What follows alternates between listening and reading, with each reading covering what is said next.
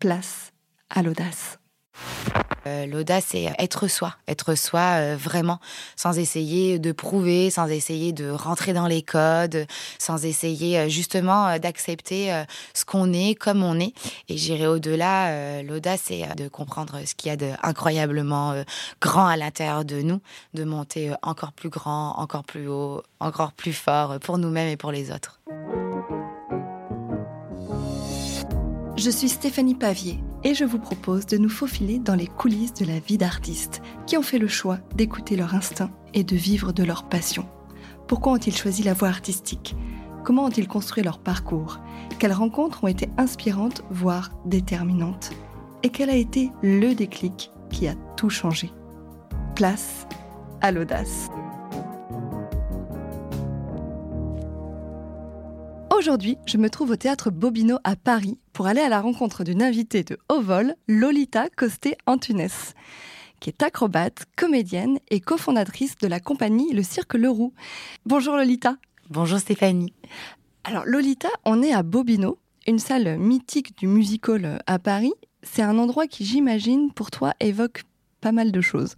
Eh bien oui, en fait, c'est la, la première fois que Cirque Leroux est venu euh, jouer à Paris. C'est dans ce théâtre. Il y a déjà maintenant euh, sept ans au moins. Et euh, oui, il y a quelque chose, euh, il y a quelque chose ici. C'est, le début d'une grande aventure. Alors, je disais, Lolita, en intro, que tu étais acrobate comédienne. J'ai eu la chance de découvrir votre spectacle, La Nuit du Cerf, juste avant la fermeture des théâtres en février 2020, donc juste avant le Covid. Et pour moi, ça a été une énorme claque, ce spectacle. C'est une incroyable virée dans les années 70 euh, hein, qui mêle tous les arts. On y trouve ben, du théâtre, du clown, du cinéma, de la danse et euh, bien sûr des prouesses acrobatiques. Vous êtes six sur scène et c'est visuellement à couper le souffle. Quand, on te voit voltiger à 5 ou 6 mètres au-dessus du sol, on, se dit évidemment qu'il y a des heures de travail derrière, mais il y a aussi un sacré niveau d'audace. Et euh, d'ailleurs, est-ce que la première des audaces, c'était pas pour toi de choisir euh, une carrière dans le cirque?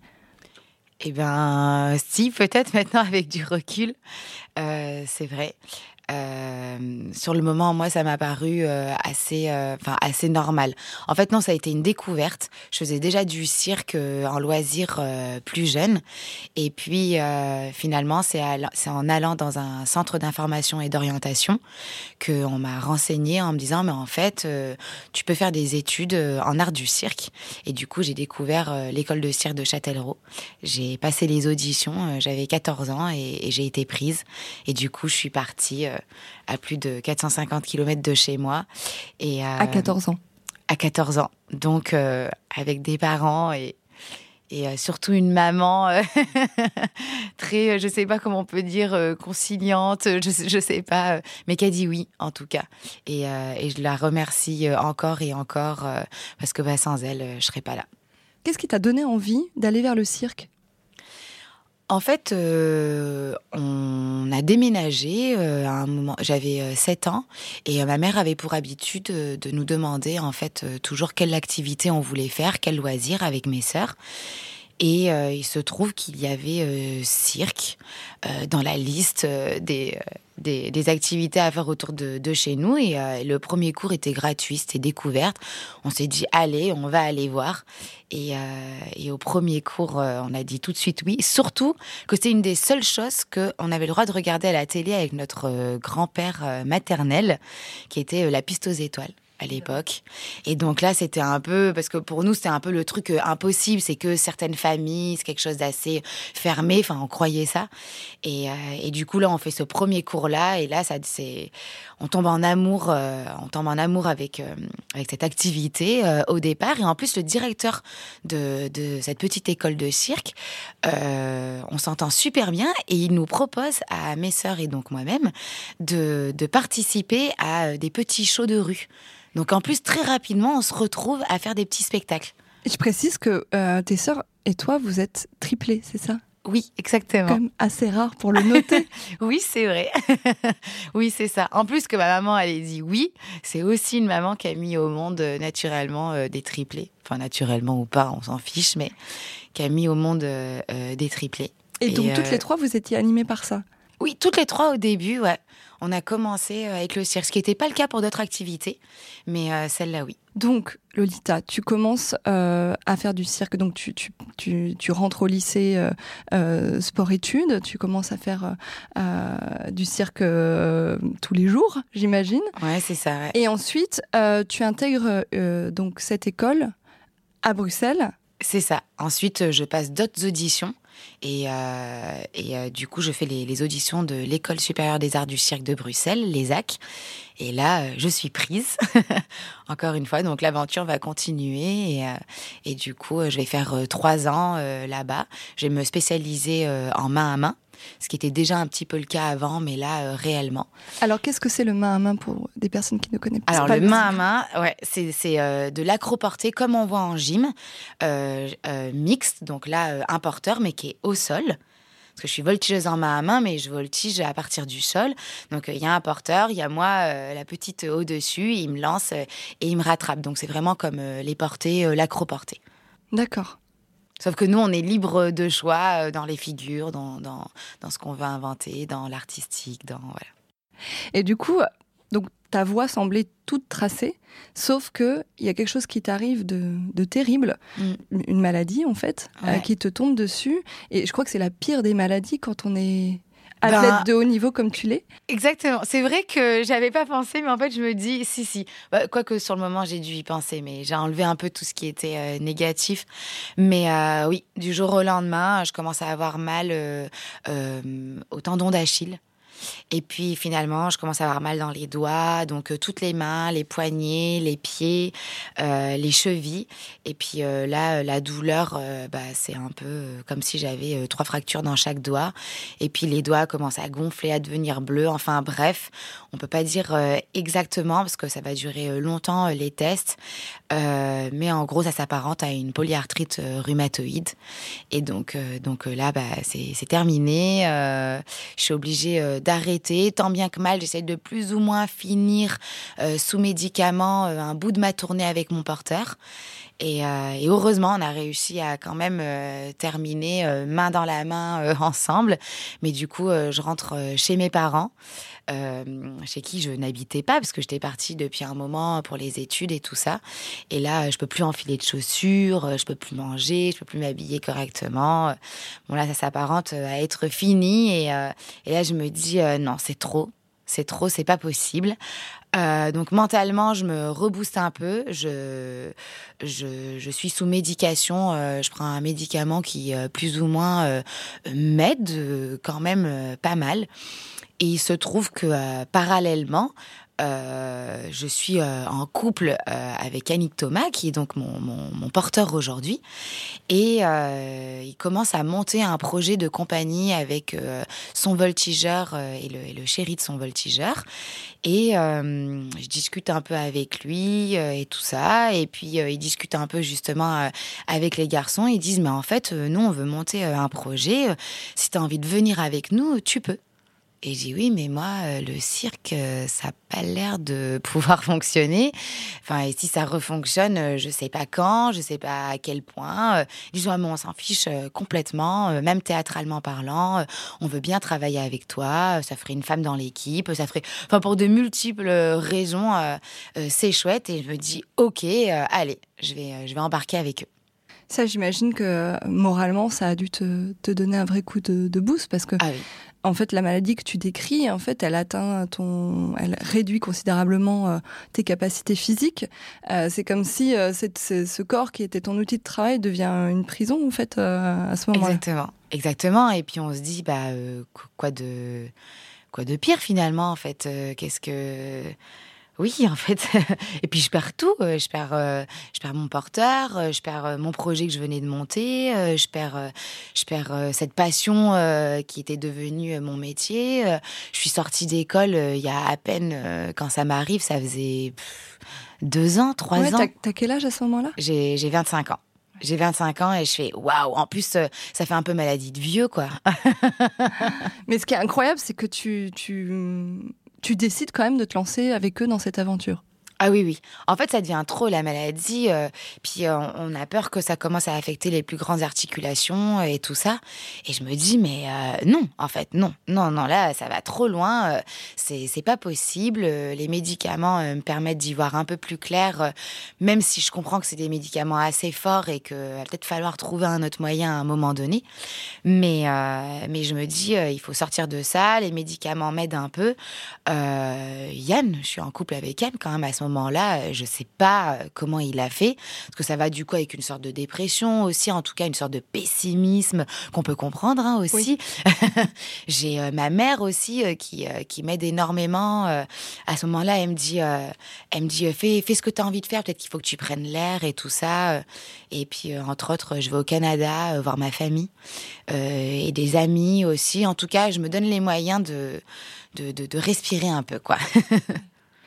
et avec euh, donc tes, partenaires, vous décidez de commencer ce projet de compagnie qui n'est pas encore tout à fait structuré à ce moment-là. Et vous avez une opportunité incroyable, incroyable. de partir monter un spectacle à Broadway. Exactement. Comment c'est venu ça? Ben, En fait, euh, c'est euh, le projet de Broadway s'est fait du coup avec Gypsy Snyder, qui est une des cofondatrices euh, euh, des Sept Doigts de la Main. en fait, c'est une compagnie euh, avec lesquelles, donc c'est une, grosse compagnie pour ceux qui connaissent pas au Canada. Et en fait, les garçons, donc Philippe travaillait déjà pour eux, Yann et Greg aussi. Euh, et du coup, ils font, euh, ils font cette proposition de partir donc euh, pour monter un musical et que si tout marche, si tout se passe bien, le musical partira pour Broadway. Et donc, moi, je suis dans la loupe à ce moment-là. On parle de moi aussi. Ils disent bon bah allez on part avec les quatre. Bon, ça n'a pas été si simple, mais en raccourci, euh, en raccourci, c'est ça. Et donc, euh, on se retrouve euh, les quatre dans l'aventure. En plus, pour nous, c'est une opportunité, parce qu'avant de monter notre projet, même si on se connaît dans le travail, non, on n'avait encore jamais monté un projet ensemble. Donc, en plus, ça nous permet de voir, sans avoir tout de suite la responsabilité de porter le projet, comment on fonctionne, pouvoir s'entraîner les quatre et tout ça ensemble. Donc, on part pour plus d'un an, un an et demi à Broadway. Ça devient un succès euh, énorme. Quel était le nom du spectacle? Alors, c'est le revival de euh, Pippin euh, de Bob Fosse. Voilà. Et là, là, on gagne, je sais plus combien de Tony Award. on vient, ça devient incroyable. On joue à Lederman, on joue à Radio City, qui est quand même, je pense, la plus grosse salle du monde. Je pense. J'ai peur de dire une bêtise, mais je pense vraiment pas. Et, euh, là, c'est incroyable. On rencontre plein de monde. On, euh, on, est, avec tous ces danseurs et tout ça. On a à peu près une vingtaine ou un peu plus de, de 20 sur scène. Et euh, finalement, c'est pas facile au début, mais finalement, ça devient une grande histoire d'amour, toute cette équipe. Et d'ailleurs, ça devient une telle grande histoire d'amour que c'est eux qui vont nous aider à monter le début de notre projet parce que quand même, on n'oublie pas qu'on veut monter cette compagnie et euh, ils vont nous aider dans notre projet. Vous êtes un peu des ovnis pour eux, pour les Américains, quand vous, non mais quand vous débarquez là, euh, les petits Français euh, qui, un petit peu parce que c'est pas c'est pas habituel en fait généralement et je comprends, ils font essaient de trouver dans leur propre territoire. Et tout ça et puis dans le musical c'est assez assez enfin assez fermé ça, reste euh, quand même euh, justement euh, très américain. Et là, oui, c'est un peu la première fois. Un, il y a des circassiens. Il y avait déjà eu des spectacles avec quelques tentatives, mais finalement, il n'y avait pas eu tant d'ampleur. Et puis, donc là, on est circassiens, on est français. oui, c'est sûr qu'au départ, c'est un peu bizarre. On a, on a, on a une sorte de manière d'être entre nous. On dépasse tous les codes, un peu tous les codes ben, de, de ségrégation, de racisme, de genre, euh, de qui, bah, malgré tout, est, euh, assez présente. Euh, aux États-Unis, en tout cas dans, dans, certains, dans certains milieux. Ça, c'est l'esprit, pardon, c'est l'esprit du cirque aussi, l'esprit de famille.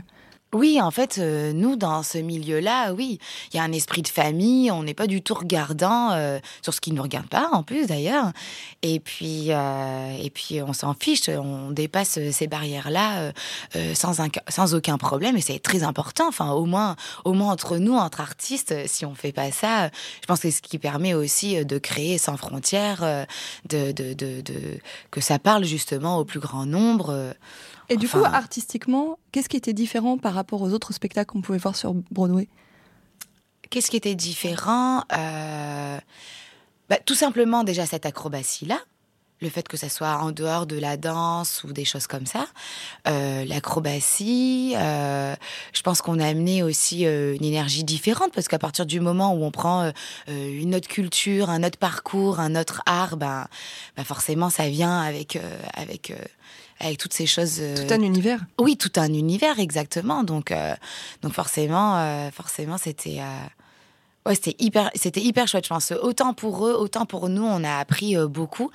Eux, c'était aussi euh, très, très structuré, ce qui nous a beaucoup aidé pour euh, notre prochain spectacle. Mais vraiment, par exemple, sur la scène, ça va de 0 à 16, comme ça, de chaque côté. Et c'est extrêmement précis. C'est, c'est, c'est, c'est très, très chorégraphié, presque, j'ai envie de dire, au, au millimètre près. Et c'est vrai que nous, l'acrobatie, c'est pas que c'est aléatoire, mais mais on va arriver plus ou moins par là. c'est pour ça qu'au départ, c'est un peu le chaos. Et puis au départ, il nous dit, vous faites bien des choses que vous réussirez 100%, euh, euh, même 200%. Bah, en fait, euh, l'acrobatie, justement, c'est que bah, c'est sûr, mais il y a comme une marge euh, de risque, quoi. Donc, euh, il faut que ces, ces, deux mondes vivent ensemble, s'affrontent un petit peu, et, finalement, comme je dis, ça devient, ça devient une histoire, ça devient une histoire incroyable. J'ai l'impression que vous, vous avez autant appris qu'ils vous ont apporté, enfin que c'était ah vraiment, des échanges très, ah très riches. Ah oui, ça c'est sûr de sûr. Et là où on a été des ovnis, euh, pour te reprendre, c'est que nous, quand on dit, bah, en fait, euh, on va pas re-signer, on va partir euh, pour monter notre propre compagnie, pour eux, c'est un peu n'importe quoi. Oui, repartir en France. Mais il ne peut pas y avoir plus grand que d'être sur Broadway. Que le rêve américain. Exactement en même temps, euh, quelque part, monter sa propre compagnie, euh, comment c'est possible Il n'y a pas du, du, pardon, il a pas du tout le, même euh, le même système. Enfin, eux, essayer de leur parler qu'il y a un chômage, une intermittence, des choses comme ça. Pour eux, c'est un peu incroyable, quoi, et de se dire et si jamais ça marche pas, c'est un risque assez grand. Surtout que en plus à ce moment-là, moi, il se trouve que je suis enceinte. C'était un projet bébé prévu qui avait été repoussé, qui, bon, finalement arrive un peu plus tôt. Parce que, pardon, parce que là, on n'a pas reparlé de, euh, de, ton état physique à ce moment-là? Comment ah. la maladie a évolué euh? Alors, à ce moment-là, mon état physique, euh, j'ai re des petites crises, mais j'ai mes médicaments avec moi. J'étais partie avec un stock, parce que je savais que j'allais pas revenir. Et, et finalement, avec les médicaments... Le traitement fonctionne? Le traitement fonctionne et je fais des crises pas, pas plus grande que deux semaines, trois semaines, un mois. Ça va jamais au-delà. Et ça repart, ça revient un peu tranquillement. Ça revient parce que quand même, il y a beaucoup de pression, il y a du stress par moment. Et en même temps, je pense que je me sens bien, je me sens entourée, je suis tellement euh, heureuse et reconnaissante, en fait, quelque part, de pouvoir reprendre. Il y a, euh, il y a du cirque, mais pas tant par rapport à ce qu'on faisait avant. Ça reste des chorégraphies, il y a un peu de chant et tout ça, donc des choses aussi un peu plus douces. Euh, c'est sur un, long spectacle, donc on a des moments euh, de pause. Et je navigue justement à l'intérieur de ça. Donc en plus, pour moi, c'est une reprise euh, super chouette. Du coup, vous terminez cette, cette expérience en leur disant bah, on va repartir en France, on va monter notre compagnie dans les Landes. Et en même temps, bah, je suis enceinte. Donc euh, c'est ça, là, ils sont là un peu, mais comment ça, euh, enceinte à 26 ans? Non, mais vraiment, c'est la fin de ta carrière. ah oui, ça c'est. Bah, pour eux, pour eux oui. c'était un sujet, quoi. Bah, bien évidemment. Et, et je le comprends, hein. je, je, je, je, comprends tout à fait. Euh, comme, comme je dis, c'est vraiment un autre système. Et, et toi, tu le vivais comment? Moi, hyper bien hyper bien. Alors sur le moment, j'ai eu hyper peur. Je me dis, oh, qu'est-ce que ça veut dire Ce que je me dis, mais attends, si je suis enceinte, c'est pas, c'est pas juste de, partir de New York, c'est que du coup, euh, euh, le spectacle qu'on a prévu, euh, comment on va faire et tout ça. Donc on est un petit peu tous surpris. en même temps, ben c'est quelque chose que je, je, voulais avant de mettre en stand-by justement pour ce projet à Broadway. Donc donc quelque part, je me dis bon, non non non non non non. Les garçons aussi me disent bon bah on va faire avec. Euh, euh, c'est comme ça. Euh, j'appelle mes sœurs qui me disent bah, c'est une super nouvelle. oui, oui. Je me souviens de, rentrer dans cet hôpital aussi à New York parce que du coup, mon, mon, premier suivi s'est passé à New York. Là, c'est un peu triste parce que du coup, la dame me dit Bon, bah, du coup, qu'est-ce que vous voulez faire? J'imagine qu'il voit beaucoup d'avortements. Et, et, du coup, je sais pas, bah, je, je crois que je voudrais le garder. Elle est là. Oh, bah bravo, super. Donc en plus j'ai été mais vraiment encadrée par euh, là-bas elles ont été super. C'était un, hôpital pour femmes euh, comme ils appellent et j'ai eu euh, une docteure magique qui je lui disais que je faisais de l'accro, des vrilles et tout ça qui était là. Il y a aucun problème. Si vous avez l'habitude, continuez. Euh, si jamais il y a quelque chose qui vous paraît euh, un petit peu euh, difficile ou vous n'avez pas l'habitude, ne le faites pas. Comme ça, ben, si jamais ça se détache, au moins c'est aucun regret, mais sinon, pas de problème. Et elle a eu raison. C'est un bébé fort qui s'est attaché et j'ai eu aucun problème. je me suis adaptée hein, quand même un peu à l'intérieur. Il y a des figures, j'étais là, ouh, ça, un peu moins. Puis euh, j'ai des amis qui ont repris euh, certaines figures euh, pour moi. Ça s'est fait hyper bien. J'ai eu une équipe hyper bienveillante. Les artistes ont été hyper bienveillants avec tu moi. Me parlais, tu me parlais aussi de ces, tous ces artistes en fait qui travaillaient autour du spectacle. Et ces artisans, tu me parlais des perruquiers notamment de, de des Perruquiers, du wardrobe. Vraiment, ils ont été adorables. Il y, a, y a une personne du wardrobe qui a arrêté d'inifuger euh, mon costume, parce que normalement on doit les inifuger euh, en cas de feu ou des choses comme ça. Mais elle disait, euh, j'ai trop peur, je pense que le produit est vraiment toxique. Donc elle ne voulait pas par rapport à mon bébé et tout ça. donc qui avait arrêté de l'inifuger en douce, la pauvre. Et puis, et puis finalement on parle de, de, ce projet-là. Et, et, oui, il y a une personne au wardrobe à qui on dit, est-ce que tu voudrais bien faire les costumes pour, pour notre projet là de justement quand on va partir en France juste pour préciser pour les auditeurs Ah, le wardrobe, c'est l'équipe qui s'occupe des costumes. Ok. Et, euh, et, là, elle est trop touchée, en fait, qu'on lui demande euh, ses compétences et tout ça. Et elle dit, oh, mais bien sûr. Et elle va nous faire euh, 4, 8, 12 costumes.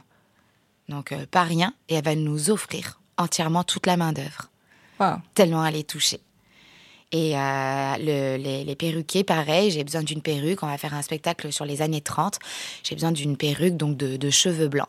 Et pareil, elle va m'offrir entièrement la main, la, la main d'œuvre et euh, toute une partie du matériel.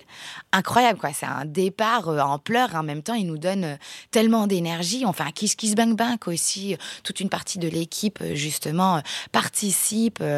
donc, on part en France blindé, plein d'énergie en se disant on va réussir.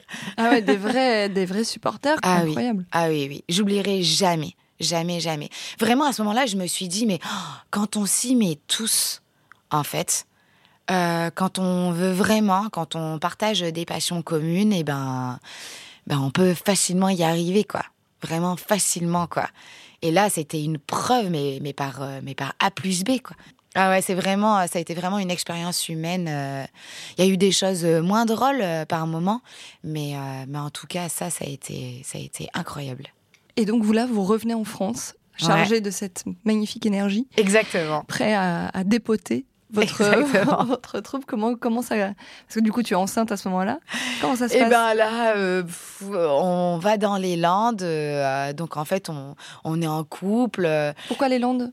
Bah, en fait, euh, donc pour Greg et Phil, bah, Phil, il est originaire de San Francisco. il a aucune raison de retourner à San Francisco puisque du coup, on veut revenir en France, euh, justement, euh, avoir ce statut d'intermittence. Euh, on se rend compte aussi qu'avec les blessures et tout ça, on a quand même une sécurité sociale qui est quand même, bon, mais même si tout le monde peut ne pas être d'accord avec ça, mais en tout cas mieux qu'à certains endroits. Et puis, nous, on a aussi envie de rentrer chez nous et Philippe, ça le dérange pas. Donc là, vous êtes quatre à ce moment-là. on est, quatre, en fait, mais deux couples. En gros, on habite chez nos parents et beaux-parents. on doit faire un suivi de grossesse, mais en même temps faire un faire tous les papiers. Parce qu'en fait, ça faisait longtemps qu'on n'habitait eh pas en France. Donc, il faut refaire toute la paperasse et tout ça. Alors, ça, c'était pas une mince affaire. Euh, et parallèlement, euh, créer ce spectacle. Et donc, euh, donc il se trouve qu'au niveau planning, parce qu'en plus, j'accouche avec un peu de retard et tout ça, mais j'accouche au même moment, le jour ou la veille que j'accouche, Greg et Phil sont obligés de partir pour commencer la créa des deux mois et demi, parce qu'on a mis euh, quasiment euh, euh, trois ans à monter ce spectacle, mais en tout cas vers la fin du fin. Là, c'était vraiment les deux mois non-stop qu'on avait prévus. donc eux, ils vont commencer à faire le spectacle, puis moi, je vais, je vais, accoucher et je vais rester plus ou moins une semaine, parce que finalement, c'est une césarienne et tout ça. Et là, je vais partir les rejoindre en suivant au Mans. Notre première résidence était au Mans avec avec mon nouveau pour commencer. Euh, et, deux mois et demi après, on sortait le spectacle. Et ça, c'était The Elephant in the Room. Ouais, The Elephant in the Room. Donc, on fait une avant-première euh, euh, chez nous, à Mont-de-Marsan. et ça, c'est milieu, milieu juillet. 2014. Et je crois que vous vous inspirez d'ailleurs du, modèle américain pour, pour roder votre spectacle. Ouais. Tu me parlais des previews. Exactement. En fait, comme il y avait eu à Broadway, on s'est dit, ça c'était vraiment chouette. Ils ont fait euh, une avant-première, donc ils n'ont pas déclaré une première. Et après, il y avait du temps entre notre avant-première et la première officielle. Et donc nous, on a fait la même chose. On a pris six mois euh, où on a joué notre spectacle et en même temps on retournait en résidence, on jouait le, spectacle, on retournait en résidence. Donc du coup, comme le spectacle n'était pas fini, en gros, ben, on pouvait pas euh, être touché directement par la presse. Euh, et en même temps, ça nous permettait de le jouer en public, de voir ce qui marchait, ce qui marchait pas, d'ajuster. Donc c'était vraiment génial. Et on fait une première officielle, elle a crié à Marseille en janvier 2015. Et ça se passe hyper bien. Et le spectacle, il est salué par euh, la critique. Euh, vous avez des super retours. Ouais, on a les 3T du Télérama. Euh, on a, oh, j'oublie, on a au Festival Édimbourg, on a le, le, prix du, du sold out. En gros, on est le spectacle de cirque qui a qui avons le plus rempli. on a, j'ai oublié sa date maintenant, mais ouais, plein, plein, plein de, de bonnes critiques. Puis, euh, puis on arrive à passer au quotidien, euh, on fait un aperçu au zapping, euh, on fait un aperçu à la cérémonie des Molières. Enfin, il y a, y a, plein de choses incroyables qui arrivent. J'ai l'impression que vos spectacles, ils rentrent dans, dans aucune case, en fait. Oui, là où tu as raison, c'est que finalement, on peut intégrer euh, la danse, le théâtre, euh, le cirque, euh, même indirectement le cinéma, puisque MK2 a, a bien voulu diffuser notre petit trailer. Enfin, il y a des choses comme ça. Petit trailer Il était quand même canon ce trailer. Ouais, il était canon. Parce qu'en plus, vous l'avez tourné dans des super conditions. Ouais, on l'a. Notre premier trailer euh, dans les choses qui sont passées à Broadway, il fallait absolument faire euh, une petite vidéo. Et puis, euh, et puis on le tourne à Sleep No More, qui est donc un des, pour moi et je pense peut-être pour tout le monde, le plus gros spectacle immersif là-bas à New York. Et, et donc oui, on arrive à intégrer une partie des locaux et à tourner notre trailer là-bas. Comme ça, en toute simplicité. Comme quoi, hein il suffit de demander. Il suffit de demander. Donc, des spectacles, des tournées, et euh, ça nous amène euh, quasiment à ce mois de mars 2020 où tout s'arrête. Du coup, comment, euh, comment on vit? Alors, en plus, moi, pour le coup, je vous ai vu juste avant. C'est le dernier spectacle que j'ai vu et que, je, que j'ai revu avec nostalgie sur France TV. Tu vois ouais, ça a été diffusé pendant la pandémie. voilà, pendant la pandémie. Et hum, Comment, comment tu le vis à ce moment-là, cet arrêt brutal? Je le vis hyper bien. Le, profé, le premier, le profé, le premier confinement, je le vis euh, extrêmement bien. On va tous se retrouver chez nous alors qu'on y passe. Euh, à ce moment-là, mais tellement peu de temps. si on y arrive à y rester une semaine, c'est le bout du monde. Donc là, on va être chez nous, en famille. Euh, ça tombe, mais vraiment hyper bien. Les troupes sont un peu exténuées aussi euh, euh, à ce moment-là, donc ça tombe à pic. L'école, bah, ça change pas. on la faisait déjà en tournée pour, pour notre fils, donc finalement, bah, super. En tout cas pour nous, au moins on peut laisser les affaires au même endroit. On n'est pas obligé de paquer et tout ça. On mange plus au resto, on peut se faire la cuisine. des choses que j'imagine pour les gens, ils se disent oh, euh, on, imagine. C'est l'enfer. On n'imagine pas ça, ouais, c'est euh, c'est l'enfer. Et je comprends, hein, je, vraiment, je suis très solidaire euh, pour tous les autres pour qui ça a été horrible, mais nous, ça tombe hyper bien. si je me trompe pas, là tu tombes enceinte de ton deuxième enfant à ce moment-là Ouais, c'est ça. En fait, je, suis enceinte à, à Paris. Euh, pendant justement le, run de Paris et je devais m'arrêter euh, à la mi-mars. Euh, non, ou début mars, je sais plus, en tout cas à deux semaines. Donc moi, je suis enceinte avec mon chéri, mon fils, enfin parfait quoi. À part que du coup, je suis plus à ce moment-là, ça fait déjà quelques années que je suis plus en couple avec mon porteur.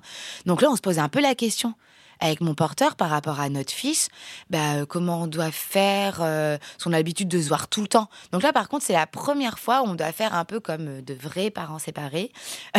on doit décider où est-ce que va notre fils, chez qui, quand en plus on n'a pas le droit de sortir et tout. Donc ça, c'était le seul truc mmh. très étrange. Ça a été assez bizarre. Là, c'était le premier confinement, donc ça se passe plutôt, plutôt bien. Mm. Euh, mais ça reconfine encore. Euh, ah on arrive au deuxième euh, confinement où là, c'est plus du tout le. Ah non. Là, c'est même, la même expérience. Non, là, c'est pas la même expérience. Euh, même si euh, quelque part euh, j'accouche en octobre, donc on peut dire quelque part que ça tombe à pic. Par contre, artistiquement parlant, ça nous fait plus rire du tout. au niveau de la compagnie, plus du tout, parce que ben comme tout le monde, ça a été des, tonnes et des tonnes de reports, parce qu'on ne savait jamais vraiment si ça arrêtait, si ça reprenait, donc fallait redécaler. Donc les troupes aussi, quand même, quand je dis que ça a été hyper chouette le premier confinement, il y a eu quand même un gros travail derrière, d'annulation, de report, de et du coup, euh, du coup voilà. Mais là, du coup, euh, c'est reparti. Et là, tout le monde se tire les cheveux, quoi. Tout le monde se tire les cheveux, que ce soit euh, les salles de spectacle, soit mentalement, c'est très dur, très dur d'entendre bah, qu'on n'est pas vital, que essentiel. Voilà, non essentiel, exactement. quelque part, on se dit mais pourquoi, pourquoi ces salles, elles peuvent pas ouvrir, au moins pour qu'on s'entraîne, pour qu'on fasse au moins quelques résidences, pour que là, ça a été très dur et du coup, euh, les théâtres, le mouvement des théâtres occupés euh, arrive. Et là, moi, ça arrive comme une bénédiction. Je me dis, ah là, c'est sûr, je peux pas euh, ne pas participer à ce mouvement. Et donc, du coup, tous les jours, je vais faire la route avec mon conjoint, mon bébé, parfois mon fils. tous les jours, je vais faire des allers-retours avec le théâtre, représenter notre compagnie, puis pour moi personnellement. Et puis, justement, se battre et dire à quel point, à quel point c'est impossible, quoi. On peut pas, on peut pas enlever l'art. Enfin, déjà que la pandémie avait amené quelque chose de, hyper négatif, euh, de hyper lourd euh, et tout ça, si en plus tout ce qui permettait un, un tant soit peu de, s'évader était plus possible, déjà que sortir, c'est devenu quasiment pas possible. Non, là, là, là c'était mm. trop.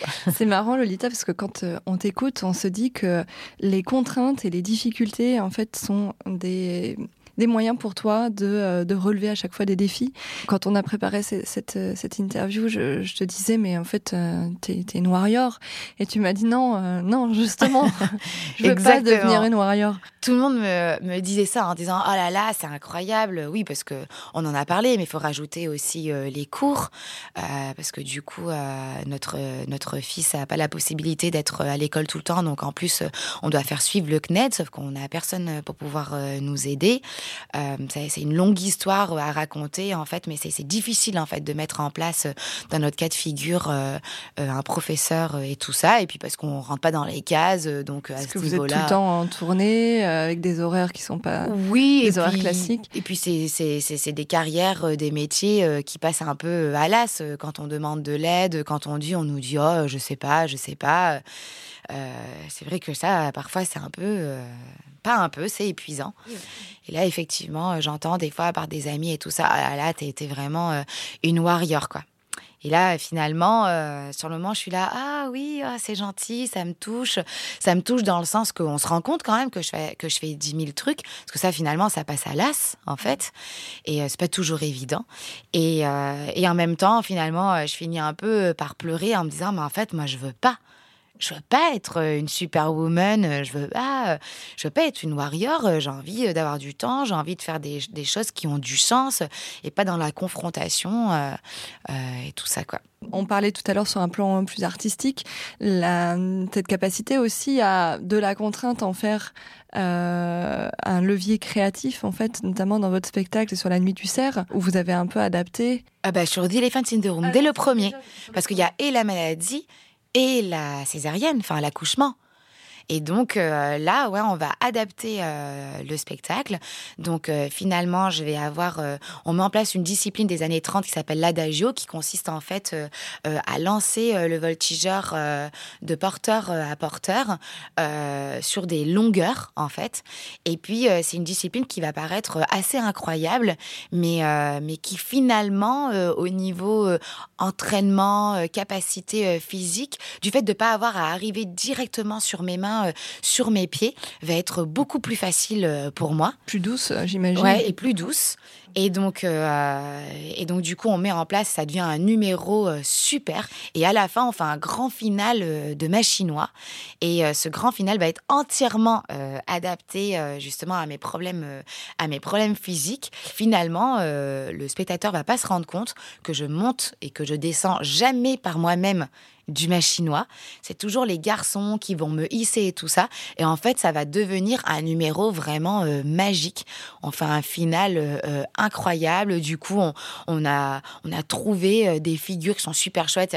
On a même trouvé une figure où finalement mon porteur a la tête en bas et en fait, je peux m'asseoir sur lui et je descends un peu comme une, comme une princesse comme ça ah. d'un coup, alors que lui, il a la tête en bas. Donc en plus, ça, ça paraît hyper dangereux comme ça.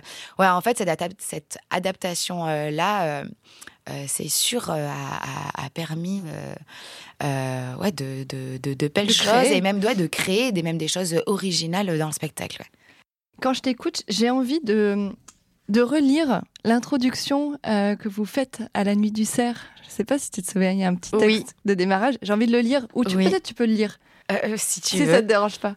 Il est en gras là C'est rigolo parce que j'avais, je, je, faisais plus euh, attention à ça il y a pas très longtemps. Je l'ai relu et j'ai fait. Mais oui, parce qu'en fait nous on est derrière. Mais oui, oui, bien sûr, je le lis.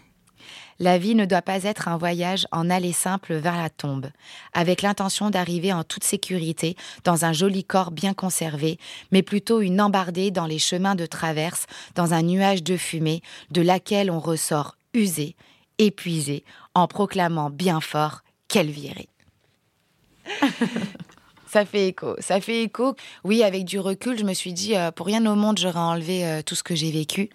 Le seul petit parallèle que je ferai aujourd'hui, c'est que finalement, euh, avec, euh, avec du temps et peut-être euh, peut-être que l'expérience, un petit peu d'âge, si on peut dire, je sais pas, mais a amené un peu plus de sagesse et, et j'ai décidé justement voilà, de, de, quitter aussi un peu ce, ce corps de warrior et tout en me disant non, il y a un moment donné, il faut aussi apprendre à respecter son corps et justement à pas trop l'user, à être en harmonie avec lui.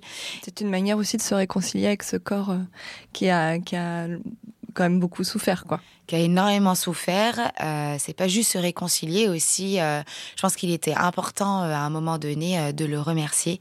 Et et j'ai fait ce chemin-là et, et aujourd'hui, je le souhaite à, à beaucoup, beaucoup de monde. Quoi. Ouais. On arrive on arrive quasiment à la fin de cet épisode. Je termine toujours, tu le sais, par une petite définition. Quelle serait, Lolita, ta définition de l'audace? Ma définition, euh, en fait, euh, je reviens justement à, l'écoute de ce corps et d'avoir réussi à lui dire merci. Euh, je pense que c'est être soi, être soi vraiment, sans essayer de prouver, sans essayer de rentrer dans les codes, sans essayer justement d'accepter ce qu'on est comme on est.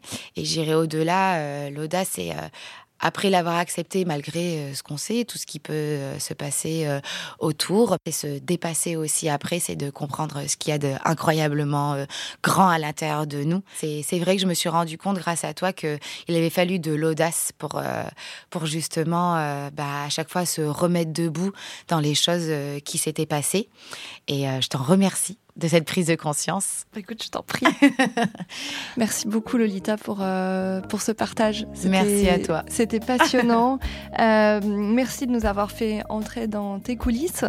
Euh, J'espère que tu as passé un bon moment. Oui, vraiment. Et merci aussi de, de venir euh, comprendre ce qui se cache en dessous parce que comme tu viens de le dire, euh, on le sait pas souvent et, euh, j'espère que ça va permettre aussi à certaines personnes qui nous écoutent bah, de comprendre des fois quand on se dit ah tiens j'ai voulu voir un artiste et il a couru, mais peut-être qu'il doit vite vite récupérer son enfant parce qu'il y a une babysitter ou peut-être qu'il a eu pas mal de choses ou elle a eu pas mal de choses à gérer et que, que c'était pas évident, peut-être que euh, ou que tout simplement bah voilà il y a plein de personnes qui vont euh, se reconnaître euh, là-dedans et qui vont se sentir moins seules.